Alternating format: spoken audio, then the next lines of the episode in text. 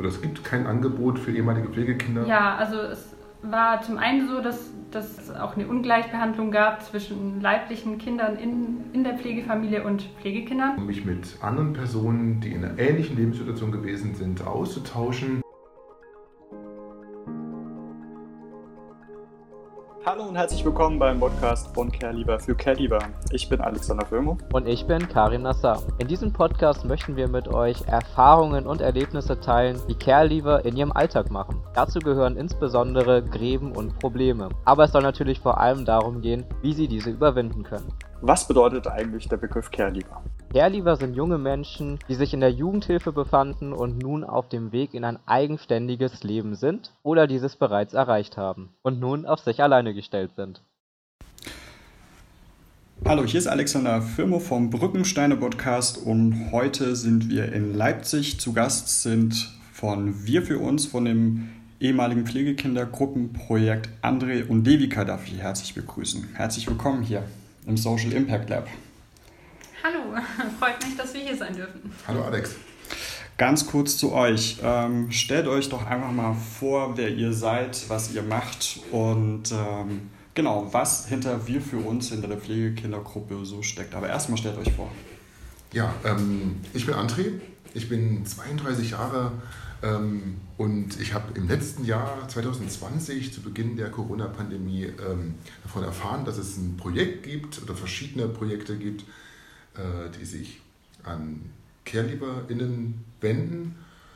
Habe mich dann relativ schnell an den Verein gewandt und auch hier in Leipzig an das Caregiver-Kollektiv und habe dann relativ schnell zu der Idee gefunden, ähm, dass es was für ehemalige Pflegekinder brauchen könnte, was es bis dahin nicht gab. Genau, und so kam dann irgendwann die Gruppenidee. Ja, ich bin Devika, ich bin 25 und ich bin im letzten Jahr über die Uni in Leipzig auf das Caregiver-Kollektiv aufmerksam geworden und darüber habe ich dann auch André kennengelernt und ähm, genau, da war so die Idee, dass ich ihn unterstützen könnte, ähm, die Gruppe Wir für uns aufzubauen. Und ja, das machen wir jetzt seit circa einem halben Jahr. Möchtet ihr ähm, mal ein bisschen beschreiben über euren Engagement beim Caregiver-Kollektiv in Leipzig hier? Ja, also ich bin jetzt erstmal vordergründig ähm, dabei, mit André die äh, Gruppe zu gründen, beziehungsweise ja, bekannter zu machen. Und ansonsten wird vom Care-Lieber-Kollektiv immer mal wieder angefragt, wenn es irgendwelche Veranstaltungen zum Thema Living Care ähm, gibt oder ja auch wenn es um Öffentlichkeitsarbeit geht, ob man sich da ähm, beteiligen möchte. Genau. Mm, genau, das sieht bei mir ähnlich aus. Ähm, ich bin jetzt nicht vordergründig im letzten Jahr dazu ähm, äh, gestoßen zum Care-Lieber-Kollektiv. Das war bei mir eher so ein Stückchen weit aus einer Orientierungssituation ähm, heraus, dass ich einen Anschluss brauchte an, an ein Angebot. Aber wen wundert es, es gab eben oder es gibt kein Angebot für ehemalige Pflegekinder äh, im Selbsthilfebereich. Erstaunlich. Genau. Das heißt, mal überhaupt diese Idee entstanden ist und so wie das DBK gerade sagte, ähm, über äh, dieses kleine Aktivitätsfeld bin ich jetzt in keine Rollen jetzt keinen Rollen jetzt drin äh, innerhalb des ähm, Caregiver-Kollektivs, aber wenn eben doch mal politische Anfragen kommen oder so. Und es sind jetzt eben auch jetzt hier in Sachsen, sehe ich auch an Fahrt auf. Das, das Landesjugendamt zum Beispiel kommt jetzt auch auf den Trichter im Zuge der Umsetzung der Reform des Kinder- und Jugendhilferechts, sondern auch Arbeitsgruppen zum Beispiel entstehen mhm. äh, oder Arbeitskreise vielmehr, äh, wo auch die Selbsthilfe, äh, Selbstvertretungsstrukturen ähm, mit eingebunden werden sollen. Und da gibt es auch Überlegungen, da die beiden Strukturen, das House of Dreams in Dresden und das Caliber Kollektiv Leipzig, anzufragen. Mhm.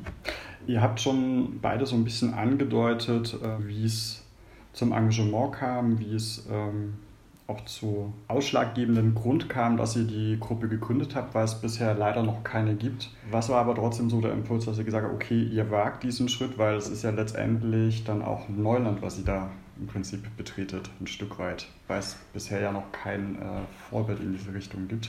Ja, also André und ich sind ähm, selber beide äh, beruflich im sozialen Bereich tätig und da kennt man dann so die Strukturen und kennt auch einige Einrichtungen, Anlaufstellen und so weiter. Und genau, dem André ist dann eben auch aufgefallen, dass es für diese spezielle Gruppe, ehemalige Pflegekinder, kein Angebot gibt in Sachsen und dass da eben auch ein Bedarf ist. Ich von meiner Seite aus kann sagen, dass ich da relativ offen rangegangen bin an diese äh, Gruppengründung oder ja, diesen Aufbau. Ich habe sowas vorher auch noch nie gemacht und ich glaube, wir probieren einfach ganz viel aus und ähm, bekommen da auch viele Unterstützung vom Care Leaver Kollektiv. Warum braucht es eurer Meinung nach, um provokant zu fragen, eine Gruppe für ehemalige Pflegekinder? Das ist jetzt so allgemeingültig schlecht zu beantworten. Mhm. Ich hatte für mich erkannt, ähm, wenn ich mich jetzt mit, mit meinem, in meinem Lebensalter, in dem ich jetzt gerade befinde, ich habe schon einiges an äh, Therapieerfahrungen hinter mir, äh, psychotherapeutische Erfahrungen und ähm, ich wollte nicht gerne wieder so, so weit tief, ähm, ähm, ich wollte halt nicht gerne wieder so, so weit reingehen und nochmal so intensiv ähm, Sachen machen, nur weil ich in einer kurzen äh, Phase war, äh, wo es mir einfach mental nicht gut ging, mhm. sondern wollte gerne niedrigschwellig nach äh, Möglichkeiten suchen, um mich mit anderen Personen, die in einer ähnlichen Lebenssituation gewesen sind, auszutauschen. Ähm, und dadurch, dass ich ehrenamtliche Erfahrung im Selbsthilfebereich anderweitig schon habe, war natürlich äh, relativ schnell der Gang zur Selbsthilfe-Kontaktstelle hier in Leipzig.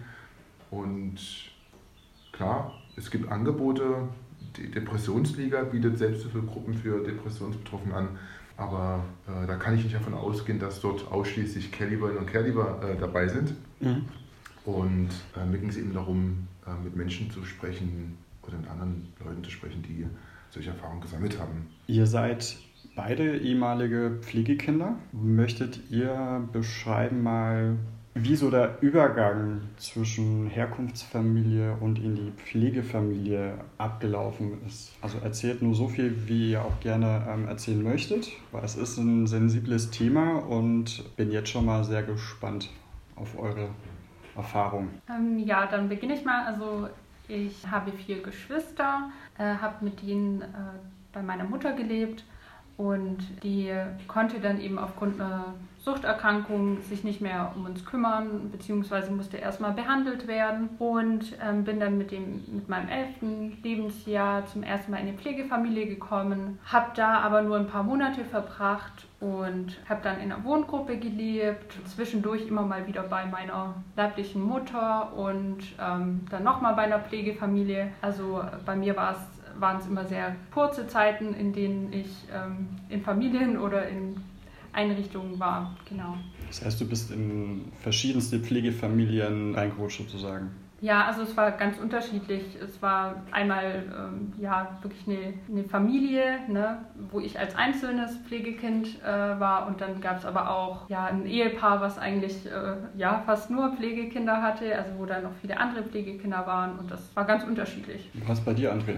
Hm, ähm, ich kann ja fast schon anschließen, also äh, ich blicke da auf eine Zeit zurück, die für mich als herausfordernder, als anstrengender, als diesen Ke äh, Living Care Prozess empfunden habe. Überschreiben würde ich es für mich gerne ähm, mit, mit, mit einer massiven Beziehungsdiskontinuität. Ähm, mhm. Also ich hatte bis zu meinem zehnten Lebensjahr, grob gesagt, ähm, nahezu durchgängig bei meiner leiblichen Mutter gewohnt. Und aufgrund ihrer manisch-depressiven Erkrankungen gab es regelmäßige ähm, Aufenthalte ähm, in, in psychiatrischen Krankenhäusern. Und in diesen Phasen bin ich entweder mal äh, in Kinderheime, ähm, zumindest war der Begriff damals in, in meiner Heimatstadt gängig ähm, als Form der Institution. Ähm, oder aber ich war dann auch schon bei meiner dann späteren Pflegefamilie dann zur äh, Kurzzeitpflege und dieses immer wieder hin und her reichen das empfand ich als sehr belastend. Ähm, hätte mir deutlich eher gewünscht, Verlässlichkeiten zu haben, schon deutlich eher zu meinen Pflegeeltern äh, zu kommen. Aber offenbar war es dem äh, Allgemeinen Sozialen Dienst der Stadt Halle doch nicht ganz so wichtig, lieber auf Präventi äh, Prävention zu setzen und äh, lieber für eine, für eine gute Beziehungsqualität zu sorgen, als immer wieder zu schauen, wie können wir möglichst äh, kostengünstig das, ähm, äh, das Kind unterbringen wieder bei der Herkunftsfamilie. Obwohl klar war, dass, es, dass die nächste Phase absehbar war, wo sie für mich nicht da war. Sozusagen das Ziel war immer konsequent Rückführung zur Familie und ansonsten keine andere Strategie, die in Erwägung gezogen wurde. Genau, Rückführung ohne zu hinterfragen, ähm, wohin führt diese Rückführung. Mhm. Das heißt, andere Hilfsmaßnahmen kamen nicht so anderweitig in Betracht wie Beratung, Einzelfallhilfe oder so war es dann nicht so. Das sind ja verschiedenste Hilfen zur Erziehung, die es ja gibt, die aber ungern natürlich angewandt werden, weil sie natürlich auch kostenintensiv sind, teuer sind und natürlich auch aufwendig sind, was natürlich präventiv ja wirken könnte unter Umständen. Ja, also ich, ich war ähm, von meinem, ich glaube, sechsten Lebensjahr an ähm, nach der Schule in sogenannten Tagesgruppen. Ähm, die gingen dann meistens so ähm, über die Nachmittagszeit bis zum, ca. 19 Uhr und dann nach dem gemeinsamen Abendessen wurde man eben äh, an die verschiedenen Wohnorte dann zurückgefahren mit, mit einem Sammeltransport sozusagen. Genau, das war sicherlich eine, eine Zwischenlösung für äh, den ASD um da ein bisschen Entspannung reinzubringen. Aber das war eben nicht auf Dauer an, angelegt. Und soweit ich das aus meiner Akte herausgelesen habe, habe ich wohl öfter den Wunsch geäußert, äh, nicht mehr bei ihr wohnen zu wollen. Das heißt, du hast auch die Möglichkeit genutzt, die Herausgabe der Akte vom Jugendamt, sprichst du jetzt davon? Äh, richtig, ja. Aber ich war jetzt erst nach über elf, zwölf Jahren nach der Jugendhilfe so weit, dass ich diesen Schritt gehen wollte. Und ja, wir haben natürlich Datenschutz und Speicherfristen mhm. ähm, in den verschiedenen Bundesländern geregelt und ein Großteil meiner Akten waren einfach nicht mehr äh, verfügbar. Klar, weil die nach einer bestimmten Zeit mhm. leider ähm, sozusagen vernichtet werden müssen. Genau. Dann kommen wir, haben wir auch schon ein bisschen angedeutet, äh, zu Rolle und Beziehung. Was war so für euch die größte Herausforderung oder die größte Krise, die ihr gemeistert habt in der Pflegefamilie oder auch davor? Ja, also für mich war immer so die größte Schwierigkeit diese Fremdbestimmung. Also man ja, es kommt jemand vom Jugendamt und sagt, ja, du, du, ziehst jetzt morgen dorthin in einen völlig fremden Landkreis, keine Ahnung, wie viele hundert Kilometer weit weg. Und man kann gar nicht nachvollziehen, warum. Und man wird eben überhaupt nicht eingebunden oder gefragt. Das war für mich sehr, sehr, sehr schwierig. Und ja, ich habe auch in den Pflegefamilien schwierige Erfahrungen gemacht, wo ich einfach das Gefühl habe, dass die Pflegepersonen ungeeignet waren. Ne? Wo, es mir ja, wo ich sagen muss, da ging es mir bei meiner leiblichen Mutter besser. Ne? Das äh, waren so Schwierigkeiten. War das auch so, dass du dich weniger auch angenommen gefühlt hast äh, von der Pflegefamilie, weil es vielleicht auch schon klar war, dass es nur eine Kurzzeitpflege sein könnte? Ja, also es war zum einen so, dass, dass es auch eine Ungleichbehandlung gab zwischen leiblichen Kindern in, in der Pflegefamilie und Pflegekindern. Genau, was natürlich ein Stück weit äh, ja, ähm, nachvollziehbar ist, aber als Kind äh, sich nicht so schön anfühlt. Ähm, was war für dich so die Herausforderung, die Krise, die du in der Zeit der Pflegefamilie gemeistert hast oder überwinden musstest? Davor oder auch während dieser Zeit oder auch danach? Ich denke, ähm, das Krisenhafte äh, bei mir war eigentlich meine Person selber. Wenn ich auf den Antritt zurückblicke, der ich damals ähm, gewesen sein soll, dann sehe ich so einen desorientierten, äh, beziehungsunerfahrenen Menschen, der ständig irgendwie auf der Suche nach sich selber war mhm. und einfach keine Lösungsideen hatte, äh, wohin der Weg führt. Das heißt, ich hatte sehr viel Konfrontation mit meinem Umfeld. Ich weiß, dass ich eingestuft wurde als, als schwieriges Kind, als verhaltensauffälliges Kind. Bei mir war glücklicherweise meine Pflegemutter äh, oder meine Pflegeeltern vielmehr ähm, ein sicherer Hafen, die viel ausgehalten haben, das ist mir auch klar. Aber ich selber für mich hatte immer wieder ähm, die Erlebnisse, ich bin an Krisensituationen schuld, ich bin Auslöser für irgendwelche ähm, äh, Themen und mir wird einfach das Vorstellungsvermögen oder fehlte das Vorstellungsvermögen davon, was habe ich gemacht, warum bin ich ein schlechter Mensch. Also diese Orientierung, ähm,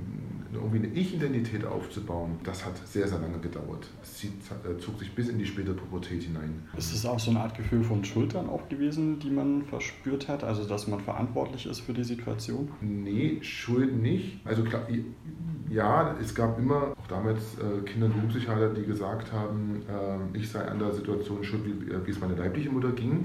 Ich glaube, ich war eher hilflos. Nee, nicht schuldig, eher hilflos, ähm, weil ich nicht wusste, okay, wo kriege ich denn eigentlich die Vorbilder vorgelebt, die ich hätte gebraucht. Mir fehlte eine Vaterrolle als Kind, also vor meiner Pflege, ähm, vor meiner Zeit meiner Pflegefamilie. Da hatte sicherlich auch schon ein, ein Teil der Beziehungsqualität hat eben auch gefehlt. Genau, und dann gab es immer Expertinnen und Experten auf Seiten des Jugendamtes, die, die wussten, wie es besser läuft. Ich lese, habe auch so, so schöne Zitate gelesen von ausgebildeten Sozialpädagoginnen. Missbrauch verwechselt sich Und mit so einer Haltung in ein Hilfeplangespräch reinzugehen, ähm, keinen, keine Sensibilität für Traumata mitzubringen, das hat die Sache nicht unbedingt einfacher gemacht. Genau, da gab es immer wieder gut gemeinte Ratschläge, wie es meine Pflegeeltern anders machen sollen. Und letztendlich bin ich auch ganz dankbar, dass meine Pflegemutter initiativ geworden ist und einen Pflegekinderverein gegründet hat und eben dadurch auch den, die Möglichkeit hatte, Supervisionsangebote zusammen mit anderen Pflegefamilien ähm, zu, für, für sich zu organisieren weil eben keine Verlässlichkeit gegeben war durch das örtliche Jugendamt. Ja, ich wollte, ich wollte noch ergänzen, weil ich das jetzt bei dir auch so ein bisschen rausgehört hatte, dass ähm, ich oft das Gefühl hatte, dass man selber als Kind ähm, so problematisiert wird, ja, dass man als Kind das Problem ist. Aber es sind ja eigentlich die Umstände die, und die Rahmenbedingungen, die dazu führen, dass man ne, fremd untergebracht wird. Und genau, das war auch so eine Erfahrung, die ich gemacht habe, dass, dass ich eigentlich aufgrund äußerer Umstände in eine andere Lebenssituation geraten bin und mir das dann quasi als Vorwurf gemacht wurde. Prägende Momente, die ihr da jetzt ähm, mir erzählt habt. Also es, es, trifft wie eine Wucht, muss ich sagen, ähm, weil das ist es auch. Hm? Weil es wird immer, man versucht Probleme zu lösen, aber man äh, setzt einfach an der falschen Stelle letztendlich an und da höre ich auch ganz viel Appell auch raus, was das angeht, dass Pflegefamilien mehr Unterstützung brauchen, Austauschmöglichkeiten brauchen, auch Pflegekindergruppe gegründet werden müssen, Pflegefamiliengruppen auch gegründet werden müssen, die gegebenenfalls auch von Psychologen, Pädagoginnen und Pädagogen begleitet werden, dass da das moderiert werden kann, Austausch ermöglicht wird, weil es natürlich für viele Problemlagen, die es gibt, natürlich keine Patentrezepte gibt, worauf ich jetzt dann schon mal in die Richtung wieder gehen würde zu euren Plänen mit der ehemaligen Pflegekindergruppe. Das war jetzt eine prägende Geschichte. Was natürlich auch ganz klar ähm, beschreibt, dass es auch da bei euch ehemaligen Pflegekindern auch ein Bedarf da ist, dass man sich darüber austauschen kann, dass man merkt, man ist nicht alleine mit der Erfahrung, die man hat und man da gegebenenfalls auch anderen nochmal die Möglichkeit geben kann, sich auszutauschen. Hilfe, eine Stütze, eine Plattform sein kann. Welches Ziel verfolgt ihr so? Ja, also ich denke, man hat jetzt schon rausgehört, dass uns das Thema Pflegefamilien ja immer noch sehr beschäftigt, obwohl ja schon viele Jahre vergangen sind. Ne? Und das, ich habe zumindest für mich gemerkt, dass es in manchen Lebenssituationen doch nochmal ähm, mehr Relevanz hat, als ich das gedacht hätte. Und genau ähm, das soll ja so eine Pflegekindergruppe, also die Gruppe Wir für uns, soll das ja so ein bisschen auch ja, aufnehmen können, diese, diese Gesprächsbedarfe und das nochmal zu reflektieren aber auf der anderen Seite auch zu schauen, was könnte man besser machen, wo gibt es Möglichkeiten, sich einzubringen, damit es äh, andere Pflegekinder, andere Pflegefamilien vielleicht ähm, ja, da die Möglichkeit haben, das besser zu machen und besser zurechtzukommen. Also es ist äh, wirklich unser Wunsch, dass wir uns austauschen können und aber auch ja, für das Thema gemeinsam was erarbeiten können. Das, das trifft voll. Also ich denke, was klar sein muss, ähm, auch jetzt für Zuhörende, die jetzt hoffentlich den Podcast anhören werden, bestenfalls auch im, im Großraum Leipzig, die, die Gruppe kann keineswegs ein therapeutisches Setting ersetzen. Mhm. Ähm, das funktioniert auf keinen Fall. Also wer den Bedarf hat, äh, einen therapeutischen Prozess äh, anzufangen, ähm, kann es maximal begleiten nehmen. Also es soll wirklich etwas Niedrigschwelliges sein, so zumindest die Vision. Und so wie Devika gerade sagte, ich für mich habe erkannt, das Thema äh, Traumata, frühkindliche Traumata, äh, ist nicht etwas, was mit dem 18. Lebensjahr weg ist. Mhm. Es ist sicherlich bei vielen, vielen Menschen ist es etwas, äh, was es was sich tief ins Langzeitgedächtnis vorgearbeitet hat, was im Alltag glücklicherweise, unser Gehirn ist ja doch so flexibel und lernt auch Dinge zu verdrängen. Und es flammt aber im Leben immer wieder auf gibt immer wieder triggernde Momente in Alltagssituationen, ähm, die vielleicht mit einer guten therapeutischen Aufarbeitung daran oder erkennen lassen. Ähm, Bezugsmomente sind immer wieder in der Kindheit zu führen. Es gibt natürlich immer ähm, allgemeine äh, Allgemeinplätze. Ähm, die Kindheit entschuldigt nichts. Richtig. Ähm, es, es, ist keine Entschuldigung, aber es ist, kann trotzdem immer wieder Thema werden. Und das war eben auch der Ursprung ähm, für die Idee, diese Gruppe zu gründen, weil es eben sicherlich auch anderen Menschen so geht, die solche Erfahrungen haben, dass sie auch als Erwachsene immer wieder vor solchen äh, Konfliktfeldern stehen, wo sie ähm, das Gefühl haben, ihnen fehlt irgendwie eine sichere Anbindung und dass erinnert irgendwie an frühere Erfahrungen. Mhm. Welche Möglichkeit habe beispielsweise auch, hätte ich jetzt mich bei euch engagieren zu können, mich einbringen zu können als Außenstehender unter Umständen? Ähm, also ich denke, die Möglichkeiten sind erstmal nicht begrenzt. Ähm, dadurch, dass sich die Gruppe ja im Aufbau befindet und wir auch noch keinen, also wir möchten das jetzt auch nicht vorher schon festlegen, ähm, ja, wie man sich da einbringen kann oder nicht. Also wer Interesse hat, kann sich gerne melden und wir schauen dann gemeinsam, was hat man für Ideen, was hat man auch für ja, Vorlieben, was kann man vielleicht gut, ja, oder was kann man sich auch vorstellen und ähm, da dann auch gemeinsam zu schauen, okay, wie, was kann man gestalten, was kann man machen. Genau, also da gibt es noch keine, keinen festen Plan, es soll auch ähm, wirklich offen sein für alle Interessierten. Würde es eine Möglichkeit geben, zum Beispiel Pflegekinder, die jetzt momentan sich in einer Pflegefamilie befinden, die so langsam in Übergang sich befinden in ein eigenständiges Leben, also rausgehen aus der Pflegefamilie, dass die sich vielleicht auch schon so ein bisschen an euch anknüpfen können und mal fragen können. Für Care ist natürlich die größte Herausforderung immer von der stationären Unterbringung ins eigenständige Leben, aber als Pflegekind, wenn ich aus der Pflegefamilie rauskomme, ist, kann das natürlich auch eine Herausforderung sein, nicht ganz so groß, weil es ja dennoch das Netzwerk der Pflegefamilie gibt, wenn man da ähm, gute Verbindungen, guten Kontakt noch hat? In der, in der ersten Orientierung im Mittelpunkt steht weniger die Frage äh, des, des, des, des Erlebens, des Living Care Erlebens, sondern ähm, wie komme ich mit der Situation, ein Pflegekind gewesen zu sein, ähm, als junger Erwachsener, als Erwachsener ähm, zurecht äh, wo habe ich vielleicht immer noch Schwierigkeiten, die äh, in Verbindung stehen mit meinen Erfahrungen als Pflegekind, ähm, als vielmehr ausschließlich, ähm, welche Herausforderungen habe ich in diesem Übergangsprozess. Mhm. Was aber nicht heißen soll, äh, dass sie nicht willkommen sind. Absolut. Kommen wir mal zu einem kleinen Ausblick. Welchen ähm, Wunsch habt ihr, also perspektivisch, oder was für einen Anspruch, welche Erwartungen oder auch welche Forderungen gibt es die ihr habt, bezogen auf die Gruppe? Forderungen keine. Vielleicht mag mich dann Devika dann ähm, ergänzen. Ähm, erstmal ist es der Wunsch, überhaupt ähm, an Teilnehmende zu kommen äh, oder Teilnehmende zu finden. Wir sind gerade in, einem, äh, ähm, in einer Situation, wo sich vielleicht so ein Stückchen weit Resignation, Ungeduld breit gemacht hat. Also wir sind jetzt seit ungefähr einem knappen halben Jahr dabei, ähm, und haben fleißig ähm, Akquise betrieben. Äh, unsere Excel-Tabelle äh, der Kontakte wird immer länger und länger. Und was auch gut ist, wenn es so einfach wäre, dass wir Leute auf der Straße ansprechen, ähm, die hoffentlich noch auf der Stirn Tattoo tragen, ich war Pflegekind, das wäre so einfach.